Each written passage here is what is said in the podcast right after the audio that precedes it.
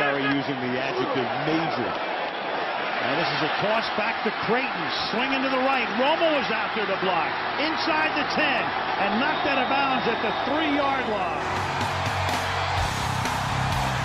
And it's grabbed by the Cowboys, and heading in is Randall Williams, and he's got a touchdown. Quando o Romo recua do espaço, começa o passe rápido, muda a direção para o Jason Witten, touchdown! Cowboys were ready. Yes! Oh my goodness, Des Bryant! Yes! Des Bryant, the end zone, a touchdown! Starting to play football now, kid. You hear me? Starting to play football now.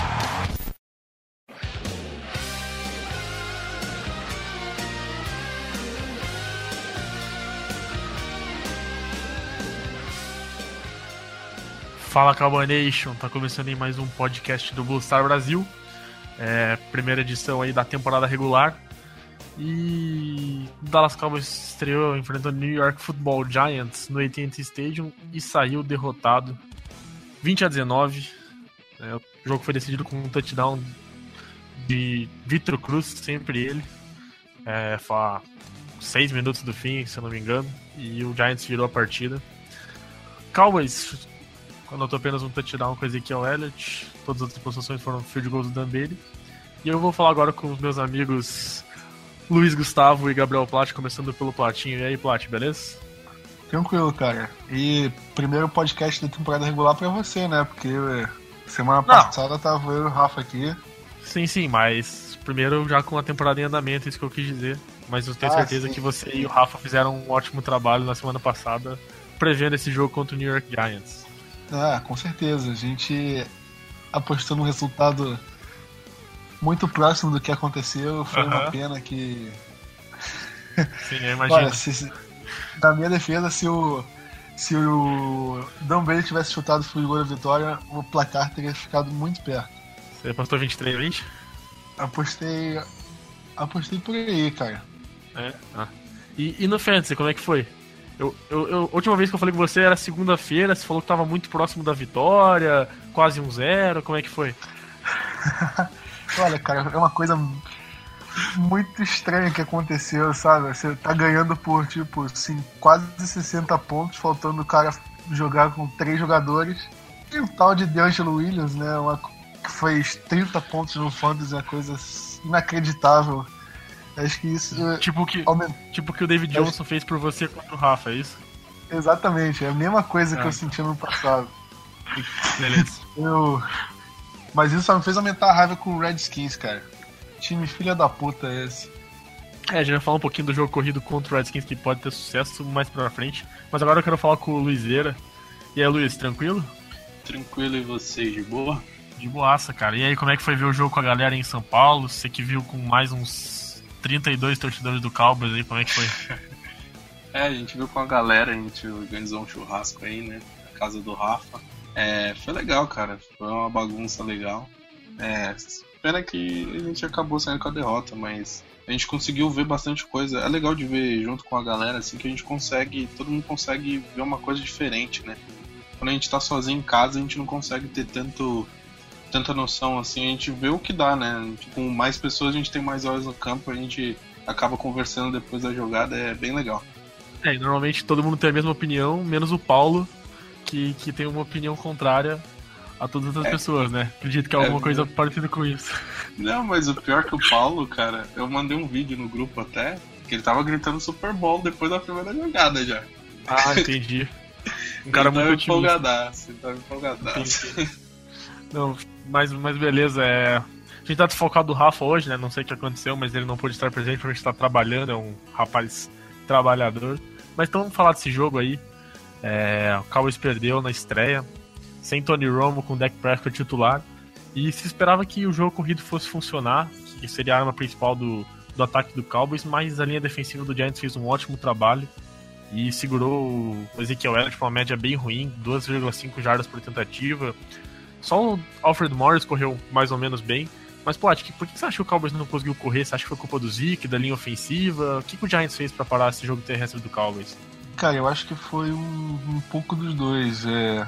Pra começar, o... foi o primeiro jogo da carreira do, do Ezekiel Elliott, né? Acho que é muito difícil você ver um calor já, pô, correndo para 100 jardas no primeiro jogo. O Cowboys nunca teve isso na história, nem com Emmett Smith, nem com ninguém. Então já era natural você esperar um jogo não tão bom assim do Zeke. E segundo que a linha defensiva do Giants tava, foi, jogou muito bem, né? Nossa linha defensiva, nossa linha ofensiva, desculpa. Da, e por outro lado, ela não conseguiu ir bem no, em relação em jogadas terrestres. Nossa, quase que foi engolido ali, a gente jogou muito mal. E eu acho que isso foi determinante pro Zeke não correr bem. Eu acho que por outro lado o Morris, cara, acho que pela experiência dele ele conseguiu tirar umas jardinhas a mais que o Zeke não conseguiu. Sabe uma coisa que eu achei interessante, Luiz? É que os linebackers do Giants estavam envolvidos apenas é, dois, stops no jogo terrestre do Cowboys e a linha defensiva do Giants em mais de 20. Então, quem realmente parou o jogo, jogo terrestre do Cowboys foi a linha defensiva do Giants. Tudo bem que eles investiram muito dinheiro na contratação do Damon Harrison e também do Olivia Vernon. Mas você acha que foi normal essa atuação da linha ofensiva do, do, do Cowboys? E eu gostaria de saber por que, que você acha que o Alfred Morris correu melhor do que o Zeke? É, normal não foi. A gente sempre espera mais dessa, dessa linha ofensiva, especialmente depois de 2014 e até do ano passado, que mesmo sem o Tony Romo conseguiu abrir bons espaços pro, pro McFadden, mas realmente foi um pouco decepcionante na questão do jogo corrido. É, foi muito mais, eu acho que mais demérito da nossa linha ofensiva do que da linha defensiva do, do Giants. É uma boa linha defensiva, mas eles fizeram muitos tackles, ganharam muitas jogadas em cima do Frederick, em cima do, do Martin, em cima do Lyle Collins. Doug Free também não teve um bom jogo nem na corrida, nem no, no, no bloqueio na hora do passe. O Alfred Morris, ele tem mais experiência, né, também. É, já é um cara aí que tá na liga já há um bom tempo é um cara que conhece mais, ele jogou, ele joga contra o Giants, jogava contra o Giants já desde os Redskins, ele tem um conhecimento melhor até sobre, sobre o Giants do que o, do que o Zeke. Mas eu acho que pesou mais a experiência do Morris e também porque quando o Morris teve as oportunidades de correr, a linha ofensiva do Cowboys foi melhor. Agora pode ser uma questão de chamada também. É, ele se alinhou diferente algumas corridas do que o Zack estava se alinhando. Então pode ser alguma coisa desse tipo. É, quando o Morris correu, o Cowboys usou preferencialmente a formação de single back, né, com Saints, e quando o Zeke estava correndo normalmente na shotgun. Eu achei que o Zeke até foi bem em situações de terceira descida curta, ele converteu algumas que foi um problema do Cowboys no ano passado, não conseguia fazer essas conversões, mas ele não teve nenhuma corrida muito longa e isso é um problema, acho que isso que atrapalhou bastante a média dele. Mas se você ver as corridas dele, ele realmente não teve chance, né? A maioria tava com bloqueios ruins, o Giants com 8, 9 jogadores dentro do box. Então ele realmente não teve chance. Eu não achei que foi uma atuação ruim dele, e sim do jogo terrestre em geral do Cowboys, a não ser, como a gente falou, do Alfred Morris, que conseguiu algumas boas corridas. Você quer falar uma coisa, Luiz? Sim, é, é que a, a, corrida mais longa do, do Zeke foi a do touchdown, né? Foi 8 jardas. Um cara que a gente pegou esperando mais, né? E a do Alfred Morris, a, maior, a mais longa, foi de 13. Então, é. É, e a corrida do touchdown, se você ver, talvez foi a que realmente estava melhor bloqueado. Tava, o Cowboys conseguiu fechar o meio do, do, do ali do, dos defensive tackles. E o Zeke fez, fez um corte pra, pra direita e depois um corte downhill. Aí acho que até meio que quebrou um tackle ali, pulando pra endzone. Foi, foi uma corrida que demonstrou, né, da, da explosão dele, a habilidade de fazer os cortes acho que é isso que a gente pode esperar pro restante da temporada. É, uma coisa que eu acho que também pouca gente reparou que fez falta, e também teve uns erros, o Jason Witten errou em alguns bloqueios, e o James Renna fez falta. Ele é um cara que não aparece recebendo, mas ele é ótimo bloqueando. E ele tá machucado e talvez também pode ter acontecido do a linha ofensiva sentiu uma falta ali do Tyrande ajudando mais. É, o James Renna, na minha opinião, pelo menos é um dos jogadores mais underrated aí do, do elenco do Cowboys. É, vamos falar um pouquinho então agora do deck. Que... Ô, Léo, só pra completar aqui uma coisa que eu me surpreendi positivamente na corrida foi o Kit Smith correr. O Cowboys usar o fullback para correr pelo menos uma vez. O Cowboys não fez isso nenhuma vez ano passado. E me surpreendeu, né? Mostra que a gente pode ter mais uma arma aí no, no jogo terrestre. É, eu esperava que se, se a gente fosse ver algum fullback tocando na bola, seria o Rod Smith, por ele ter experiência é, como running back. Mas realmente quem, quem acabou tendo essa corrida foi o Keith Smith, que, que fez o trabalho dele ali, né? Que conseguiu 3 jardas e, e o first down. Então vamos falar agora do jogo aéreo com o Dak Prescott fazendo sua estreia na NFL. Primeiro drive fantástico, ele ficou 7 de 8, o único passe incompleto foi um drop do Beasley, que talvez se ele recebe ele for o touchdown e a história do jogo poderia ser um pouquinho diferente. Mas, é, no geral, Platts, você acha que, que o Dak Prescott jogou bem? Você acha preocupante o número de passes que ele fez? É, o que, que você acha? Cara, eu acho preocupante um calor no primeiro jogo dele lançar 45 passos. Eu acho que se fosse o Romo eu já, eu já acharia preocupante. Achei um número muito acima. É um número que precisa diminuir. O Eli Manning, se não me engano, lançou 28 passos. Tudo bem que eles lançaram muito menos a bola, ficaram com muito tempo menos em campo. Mas eu acho que isso se deve também ao jogo terrestre ruim. Acho que ele tem que lançar aí uns de entre 20 e 30 passos no jogo no máximo. E eu acho que se for lançar muito também, eu acho que o mínimo que você deve esperar é que lance por 10 Bryant, né? Foram só 5 passos na direção dele, muitos passos longos, forçados. E eu acho que isso tem. O problema vai além do deck, né? Eu acho que vai além. Vai, chega na comissão técnica, a forma de como ele está sendo utilizado. Vão chamar qual rota para cima dele, vão colocar ele em qual situação de jogo, vão botar ele no slot, vão botar ele no, como wide mesmo. Eu acho que isso sim é mais preocupante, porque isso pode determinar o desempenho do deck no jogo. É, Luiz, queria falar que você falasse um pouquinho da, da atuação do Des Bryant, né? Como o Plat disse, apenas 5 targets, uma recepção por 8 jardas. Ele teve a oportunidade de anotar um touchdown naquela bola longa, agarrou a bola, a bola acabou escapando, era uma recepção bem difícil. É, é bem verdade, mas mesmo assim. É, e eu queria que você falasse também da, da da falta de habilidade do, do, do Cowboys de conseguir colocar a bola na mão do Des Bryant. Porque a gente vê o AJ Green, por exemplo, sendo marcado pelo Darrell Reeves e sendo dobrado em várias jogadas, e ele conseguindo ter uma partida fantástica contra o New York Jets. O Antonio Brown no Monday Night Football contra o Giants, contra o Redskins, perdão, também tendo uma partida fantástica e dobrado a maioria das jogadas. É, Julio Jones é assim também, DeAndre Hopkins, eles conseguem produzir mesmo assim. E o Cowboys parece que ano após ano a gente discute aqui da, da falta de eficiência do Cowboys em colocar a mão no, a bola na mão do Des Bryant. Queria que você falasse um pouquinho disso, de quem você acha que é a culpa, por que, que isso acontece. Eu acho que a culpa é um pouco do Des Bryant. É, é óbvio que um quarterback calouro ele vai preferir é, uma jogada mais segura. Se o Des não estava tão aberto, estava com a marcação dobrada, é óbvio que ele vai preferir lançar talvez pro Darcy Williams numa rota um pouco mais curta, o Beasley, Jason Witten. Só que eu acho que isso, além de um pouco de culpa do Des Bryant em se livrar da marcação, eu acho um, um pouco de culpa do, do Scott Linehan, do, do Jason Garrett. Eles têm que explorar o Des em outras, em outras posições. Tem que trazer ele pro slot, jogar ele do lado contrário. Tem que mexer com ele para que faça com que a marcação do Giants vá se ajustando a ele e não fica aquela coisa. Porque ele jogou muito aberto, vezes do lado esquerdo, vezes do lado direito. Acho que ele não, se ele se alinhou duas vezes no slot foi muito. Um jogador como o Des Bryant tem que ser aproveitado em todas as posições possíveis. Você tem que mexer ele o máximo possível. Foi que o que o Steelers fez com o Antonio Brown, por exemplo. Tirou ele da marcação do Norman, jogou ele pro outro lado, colocou ele no slot. O Jim Green a mesma coisa, ele vai pro slot, vai pro outro lado.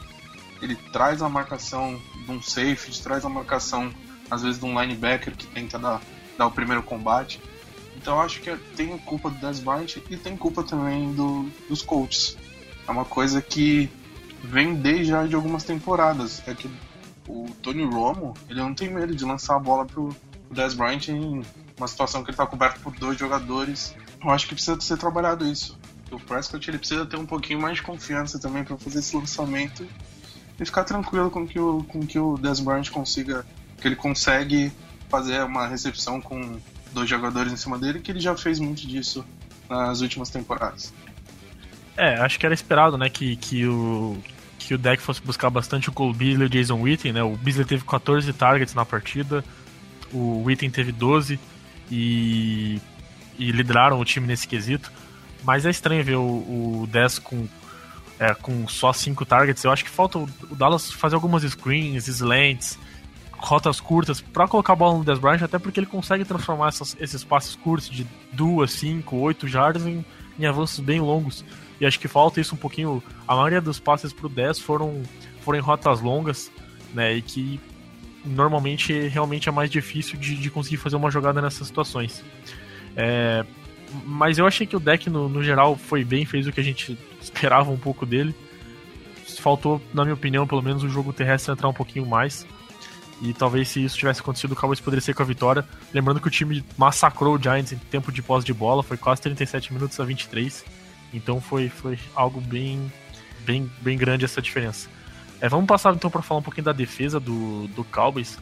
É, a linha defensiva teve um jogo. Alguns jogadores foram bem, é, o Terrell McLean, o Benson Mayowa, mas outros mal, como o Tyron Crawford. A gente pouco viu, viu o Cedric Thornton também, David Irving um pouco apagado. Plot, fala um pouquinho da atuação aí da, da linha defensiva e quem você acha que se destacou? Por que você acha que o Tyron, o Tyron Crawford jogou mal? É, você que é um crítico bem é, grande aí do, do Tyron Crawford. Cara, eu, eu critico mais o salário dele do que o, o rendimento dele, vamos dizer assim. Eu me surpreendi negativamente ali com o interior da linha. Eu esperava mais do, do Tyron. Não sei, eu não vi o replay para ver se estavam a forma como é que estavam bloqueando ele e tal. Por outro lado, cara, eu gostei bastante do, do, do Meioa. Achei ele uma surpresa grata. E do Terry McLean, o, o Cedric Thornton é porque ele já estava numa boa fase e acho que ele mostrou isso durante o jogo, né? Ele conseguiu, acho que ele, junto com o Sean Lee, ele foi o líder do time em stops, né? E sendo que ele acho que ele foi um grande responsável para a gente ter, ter tido mais uma campanha, né, uma chance de, de virar o jogo no fim. Acho que o mérito é dele por ter acho que umas duas corridas ali para perda de jardas, que deu uma terceira para 13 que quase que eles converteram também. Eu acho que é isso, cara. E Luiz, é, gostaria que você falasse do, do drive final do, do Giants ali. É, o Giants pegou a bola com quase 4 minutos e conseguiu torrar esse relógio até 1 minuto e 20, sendo que o Cowboys tinha 3 timeouts e também o 2 minute warning para parar o relógio. E e se não fosse um tackle do J.J. Wilcox ali numa terceira para 12, talvez o, o Cowboys nem pegasse a bola de novo. Por que, que você acha que o Giants conseguiu correr com a bola ali? E também dar uma pincelada em quem você achou que foi bem na, na linha defensiva, quem você acha que precisa melhorar, o que você acha da, da linha defensiva no geral?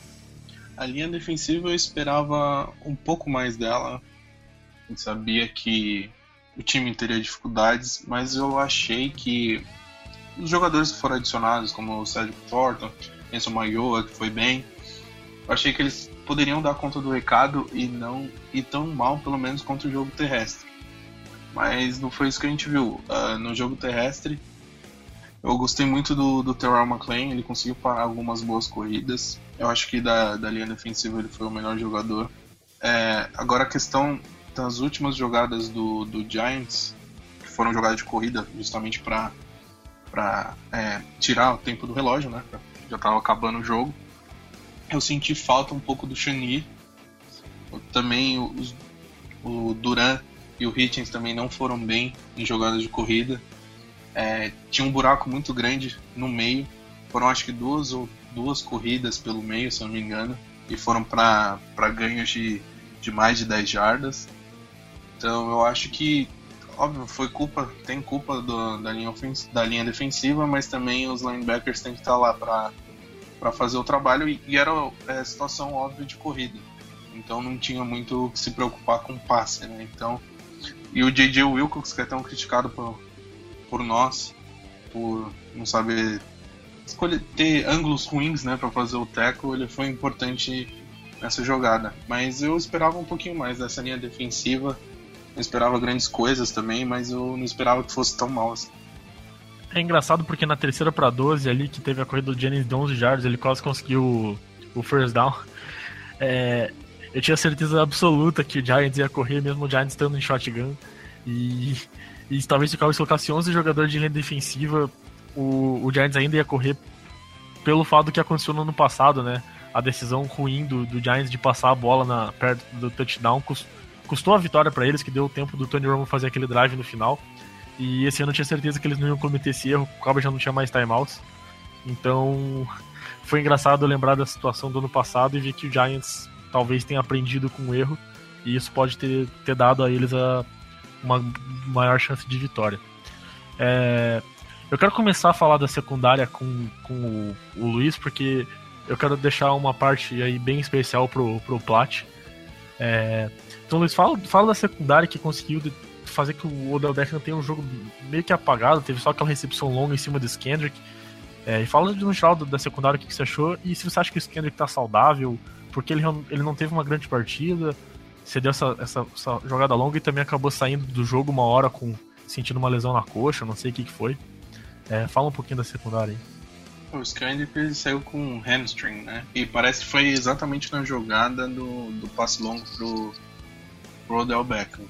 É o Skandip que ele vem de contusão, mas eu esperava ele numa melhor forma física. Eu acho que ele tá um pouco abaixo ainda na, na sua melhor forma física. Ele deve crescer é, nos próximos jogos. Ele não foi tão bem, mas a secundária, no, no geral, me surpreende bastante.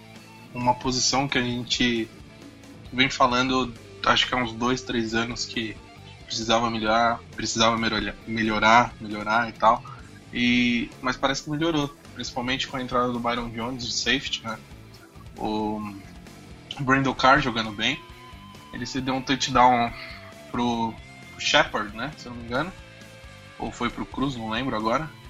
E mas tirando isso, ele foi bem no jogo, teve uma interceptação. É, o Morris Claiborne me surpreendeu bastante. Ele ficou várias vezes no mano a mano contra o Odell Beckham Jr.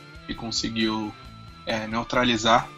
Teve até um lance que o Odell ia fazer a recepção, é, ia colocar os dois pés no campo, o Morris chegou e empurrou ele para fora do campo, é, impedindo o avanço do Giants. O Byron Jones foi bem em situações de cobertura de passe, em algumas jogadas de corrida ele foi bem. Então eu me surpreendi positivamente. É, talvez aí com o Skendo que tendo uma melhora física, essa, essa secundária pode melhorar ainda mais. É, o, entrou o Brown, né? Anthony Brown entrou no lugar do, do Skendo, que também foi bem em alguns lances, então foi positivo a, apesar de algumas jogadas explosivas, que é a característica do ataque do Giants, é, no geral foi muito bem. É, o touchdown do, do Giants, do Sterling Shepard, foi em cima do Anthony Brown, mas ele não teve o cúpulo e tal com marcação boa, né? Foi uma grande recepção do Shepard. E eu achei que o Didi Wilkins até atrapalhou o Anthony Brown, porque ele vem para dar o tackle e ele acerta o Anthony Brown e não o Sterling Shepard. E aí Sim. acabou meio que facilitando aí um pouquinho o touchdown do, do calouro do New York Giants. Verdade. Plat, eu queria que você falasse aí da, do jogador que, que você. Seu jogador favorito, você tem até uma camisa dele. Ele conseguiu uma interceptação nessa partida. Foi a primeira interceptação dele desde o Thanksgiving de 2013, ou seja, dois anos e meio aí sem interceptar um passe. Brandon Carr, camisa número 39. Queria que você falasse um pouquinho da atuação dele no jogo e dessa interceptação. Como é que você se sentiu vendo o seu jogador favorito fazendo uma, uma interceptação pela primeira vez em mais de dois anos? Pô, cara, eu só não fiquei. Só, só não dei um grito maior porque teve o do Terrence Williams no fim do jogo e esse me deixou extremamente puto, mas foi a coisa que eu não esperava de jeito nenhum. Até porque eu, eu esperava que ele fosse ter um jogo ok, ele foi realmente acima da média, assim, acima do que eu esperava. Ele foi bem, acho que foi nosso melhor corner em campo. E uh, naquela jogada, acho que. Não vou, não vou tirar o mérito dele também, mas foi um erro bem feio ali do Shepard, né? Acho que foi um erro de calor que abandonou a rota assim e deixou a bola fácil pro Carr. E acho que isso vai ser bom para ele, acho que vai, vai aumentar a moral dele e, e vão diminuir as críticas, eu espero. E, e é isso, cara. Quem tem que diminuir a crítica é você, o seu hater. Ó, Exatamente. Eu falei, eu falei, eu falei no, no podcast semana passada. Minha crítica é com é, em relação ao salário dele, o que ele rende em base ao salário dele. Igual minha crítica ao Crawford. Enfim, né? Vamos, vamos fingir que a gente acredita nisso. Mas você chegou a prever né, que ele ia conseguir uma interceptação na nossa preview da temporada. Acho que não foi nesse jogo, mas em alguns jogos você previu que ele, previu que ele ia conseguir uma, uma interceptação, não? Pô, entre as bolds do ano passado, com certeza uma deve ter. Mas no, do, mas nessa do, daquele nosso post prevendo jogos, eu coloquei contra os Steelers só. Ah, sim, falando que ele ia ganhar o jogo, né? Tá certo. Só que, é. só que dessa vez ia ser a pick six, não ia parar na linha de é. um. Eu coloquei que ele conseguiu a primeira interceptação dele contra o Bears, mas tava duas semanas atrasado. Então, Plat, já que você tava falando aí, fala quem que pra você foi o melhor do jogo do, do Cowboys. Cara, o melhor do jogo eu vou colocar o Dan Bailey. Não tem como colocar outro jogador. Foram, foi um field goal de 56 jardas, o melhor, melhor marca da carreira dele, e de 54, e os dois foram quase como se fosse um extra point, não teve nenhuma emoção assim. E eu acho que se o Terence Williams tivesse saído, ele tivesse chutado um de 60, 61 jardas, eu acho que força o chute ia ter. O problema seria a direção, né? Mas em relação à força, acho que ele chegaria no pelo menos ali perto do field goal tranquilo. E para você, Luiz, quem foi o melhor da partida?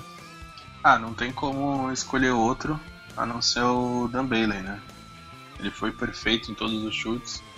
Aquele chute de 56 jardas, eu acho que se fosse 62, 63, eu acho que passava tranquilamente.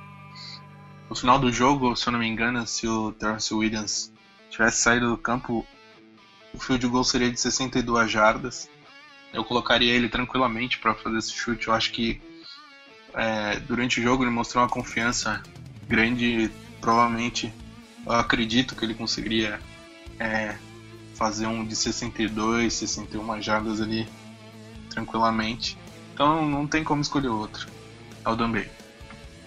Ah, já que vocês dois falaram Dambay, deixa eu pensar outra aí. Sei lá, falar o Benson Meio, eu achei que ele foi, foi bem na no pass rush, conseguiu um dos dois sacks do Cowboys na partida.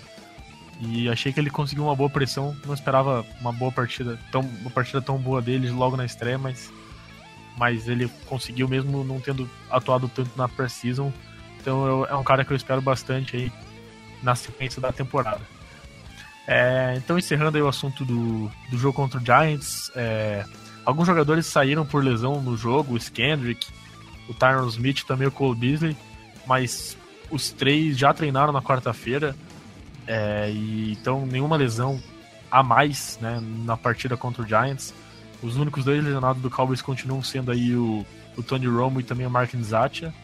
É, o Charles Tepper também voltou aos treinos, ele que, que perdeu o jogo da semana passada. Mas acredito que ele vai ficar inativo, independente de lesão ou não. Ele é um jogador que, que vai ficar inativo aí praticamente quase todos os jogos do Cowboys. Principalmente porque o time é, anunciou a contratação do defensive end Ryan Davis, que jogou quatro anos na equipe do Jacksonville Jaguars, é, conseguiu 11 sacks na sua carreira, é agora o jogador no atual elenco do Cowboys com mais sacks na carreira, o anterior era Orlando Skendrick com 10 sacks e meio, e ele teve 10 sacks nas últimas duas temporadas, é um cara que chega aí para ajudar na rotação, é, vocês querem falar alguma coisa dessa contratação? Você acha que é um cara que pode ajudar? O que vocês têm a falar do, do Ryan Davis? Olha, acho que é um bom jogador, dado as nossas circunstâncias, né? Qualquer um assim que, que venha é, vai ajudar a gente. E o melhor é que ele já é um veterano, né? Então acho que isso é bom para trazer experiência aos jogadores, até porque a nossa linha defensiva é muito jovem. Eu não vi exatamente quantos anos ele tem, mas ele deve ter uns 29. Então só isso já coloca ele como como um dos mais experientes ali da nossa linha defensiva, acho que isso vai ser bom. Pelo menos para os nossos calores ali, até para o Lawrence, para o Gregory. É, o Ryan Davis tem 27 anos.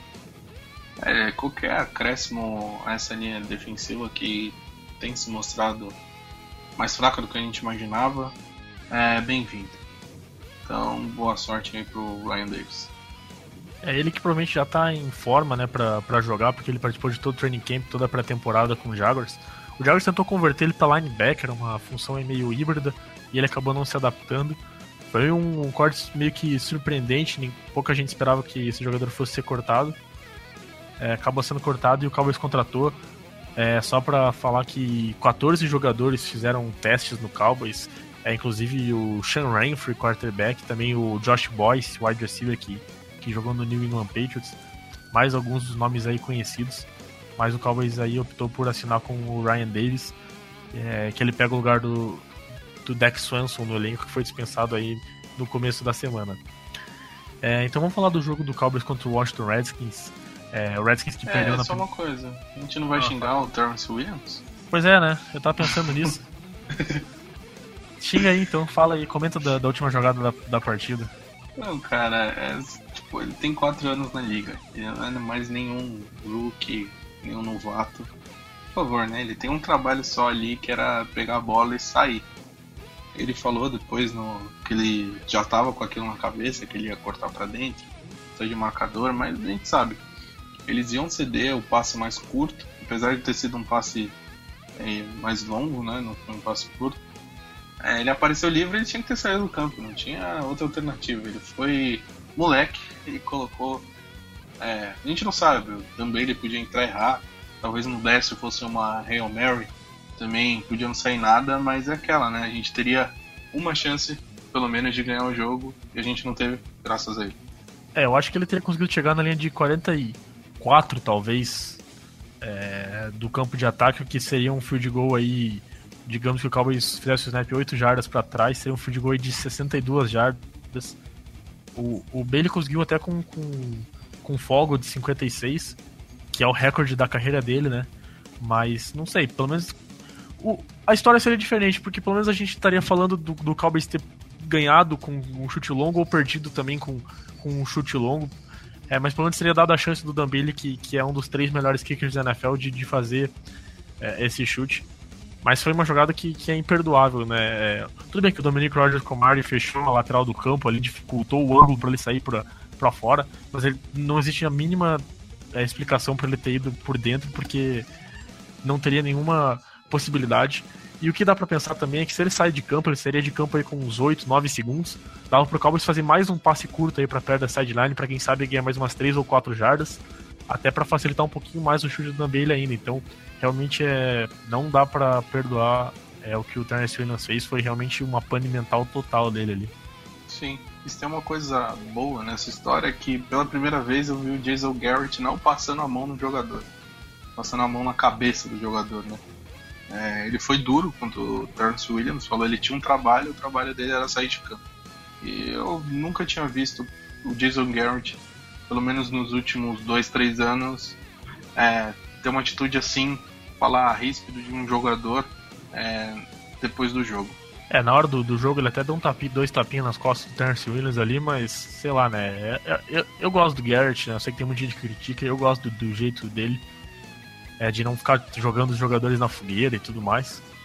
Mas realmente ele foi crítico até porque ele, ele até mesmo disse que, que, o Cowboys treina constantemente esse tipo de situação, esse tipo de, de jogada, né? De, de saber, ter, saber o que está acontecendo no jogo, saber quanto tempo tem, saber a situação do que, que ele precisa fazer. E Terence Williams não correspondeu.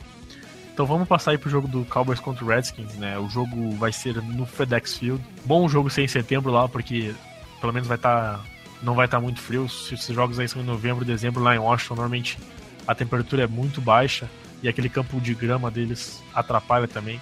O jogo é duas horas no horário de Brasília, transmissão da ESPN no Brasil. Flash, o que você espera desse jogo? O Cowboys aí vindo de uma derrota, o Redskins também perdeu aí pro Pittsburgh Steelers no Monday Night. É uma rivalidade bem grande.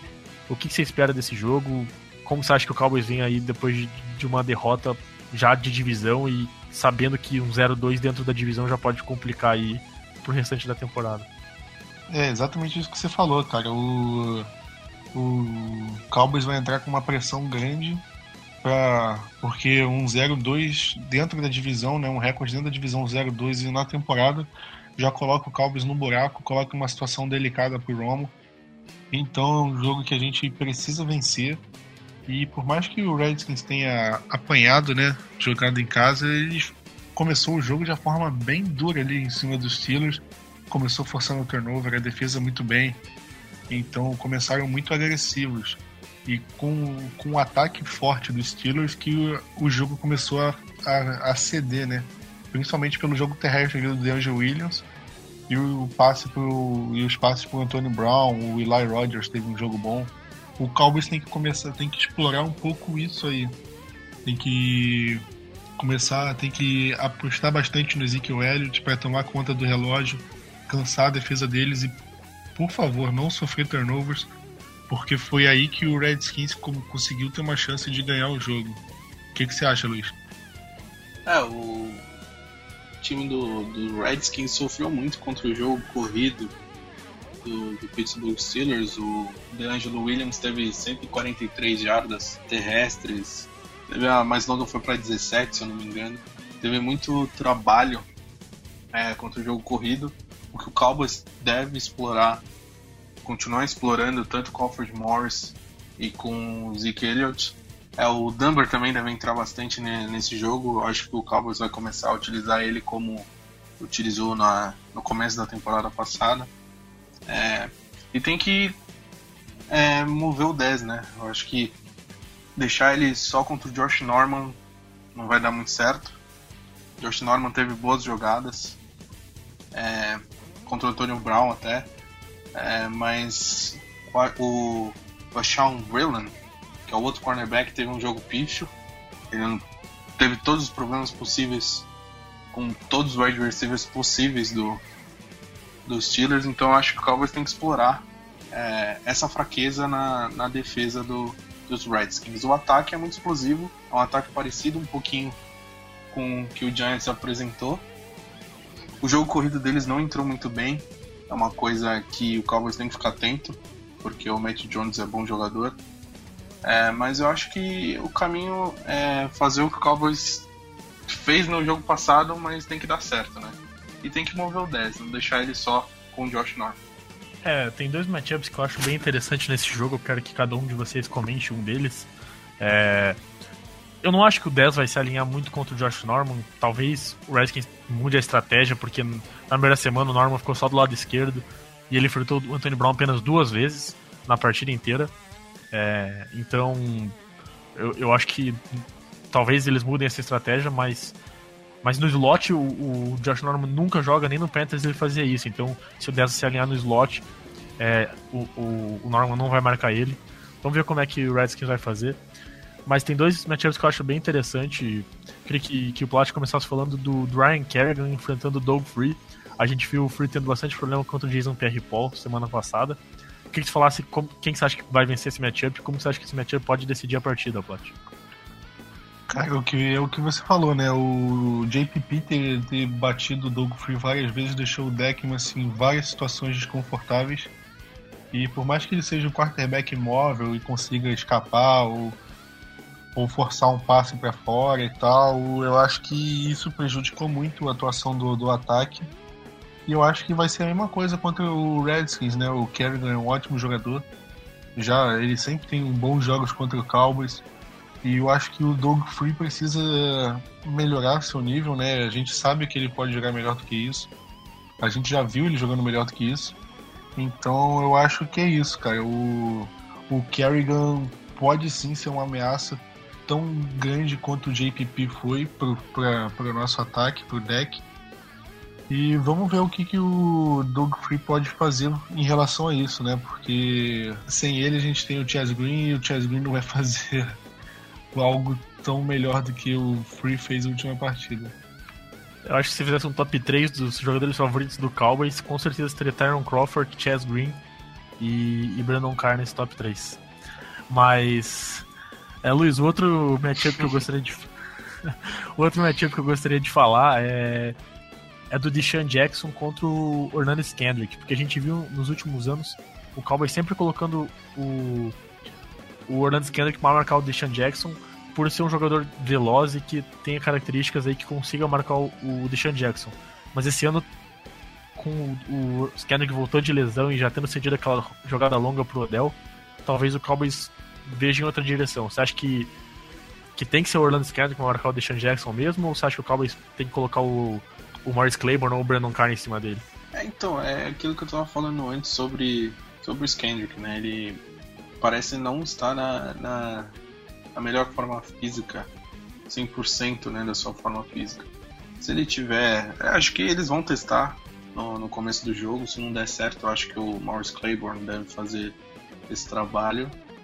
E o Deshaun Jackson, ele teve um jogo até expressivo, né? Na, contra os Steelers, ele teve seis recepções para mais de 100 jardas, a mais longa foi para 30. uma coisa assim. É um jogador que a gente conhece desde o tempo dos Eagles, é um jogador muito veloz. E sempre joga e bem contra o Cowboys, né? Impressionante. Sempre joga bem contra o Cowboys. É, eu acho que dos jogadores mais odiados, para mim, ele é top 1. Não, Cruz Vitor Cruz. Cruz é segundo para mim, talvez empatado com ele em primeiro.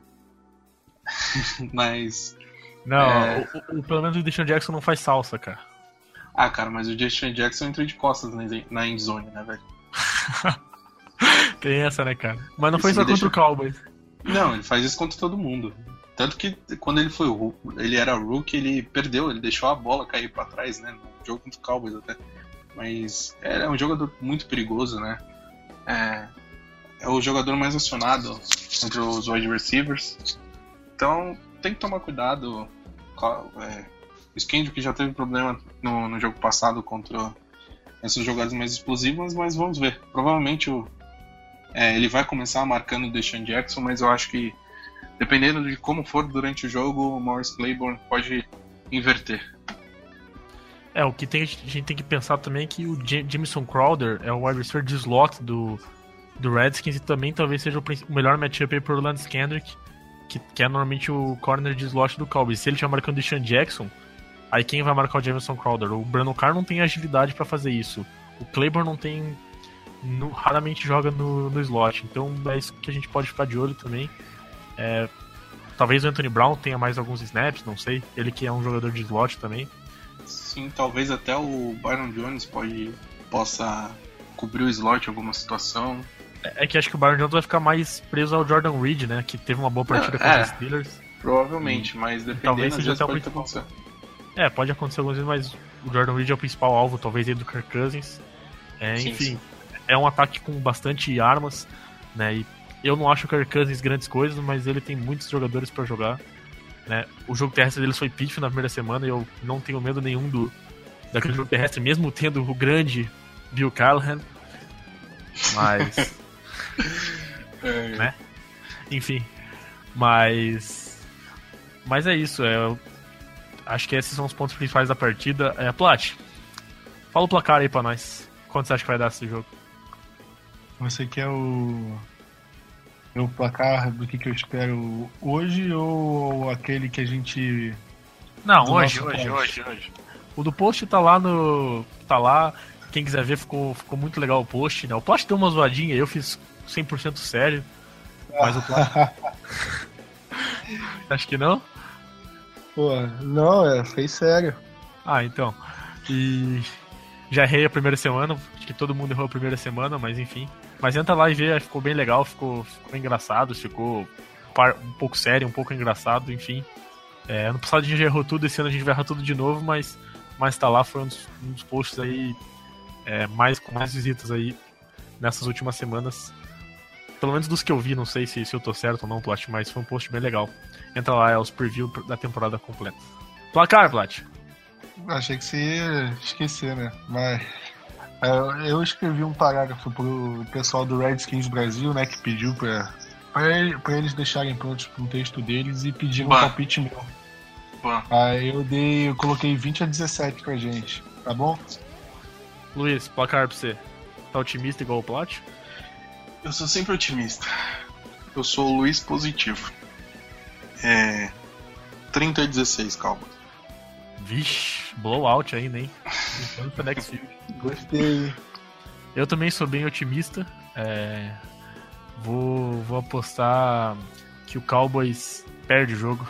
Então a gente ganha. Valeu, Léo. Exatamente. É, eu vou apostar que, que o Redskins vai vencer aí por 21 a 13. 21 a 13 para mim o placar da partida, como eu sou bem otimista. É, bold gosto prediction. otimista. É, eu sou bem otimista, eu, eu gosto, gosto disso também.